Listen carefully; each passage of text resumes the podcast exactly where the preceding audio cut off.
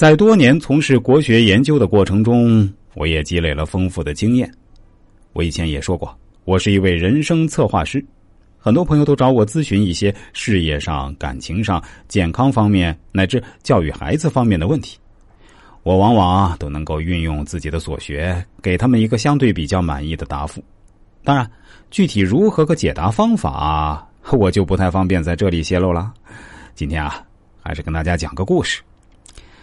这次来咨询的同样是一位女士，她是咨询情感问题的。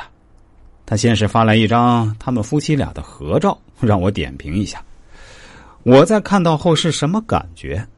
我当时啊是这样回复她的：“你们夫妻俩在一起给我的感觉啊，就像是，呃，就像是沐浴露来洗头，当然也可以用，但是总感觉给人怪怪的。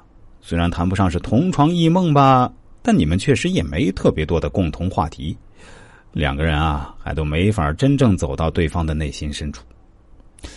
说到这里，他马上发来一个竖起大拇指的图片，然后对我说：“师傅，你真是太厉害了，我不得不佩服你啊！”呃，虽然沐浴露洗头这个比喻有点搞笑，嗯，但确实很贴切。我们俩的真实关系啊，就是这样。我嫁给我老公也算是下嫁了。老公是农村出来的，结婚二十年了，中间无数次想离婚。但幸好啊，也没有离成。我自己是个小镇姑娘，但家里算是书香世家。父亲那一辈就出了两个大学生，姑妈是九八五的大学教授。大学毕业后啊，我进了一家地方媒体当记者，认识了我老公。他当时也在这家媒体当美术编辑。其实认识他的时候，我就知道他的背景不怎么样，中专毕业，家里父母都是本地的农民，一哥一姐。哥哥是一般的公司职员，嫂子是当医生的。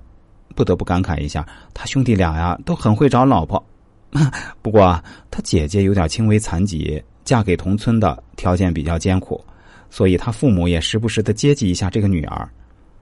认识我老公的时候，我承认自己是有点颜控的。我老公个子很矮，但五官很清秀，用现在的话说呀，长在我的审美点上了。而且我老公看起来还是很阳光开朗的，很懂得照顾人。相处的时候可以感觉到他是挺有绅士风度的一个人。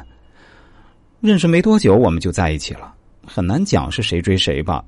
嗯，恋爱之后他辞去一家广告公司，过了两年我们就结婚了。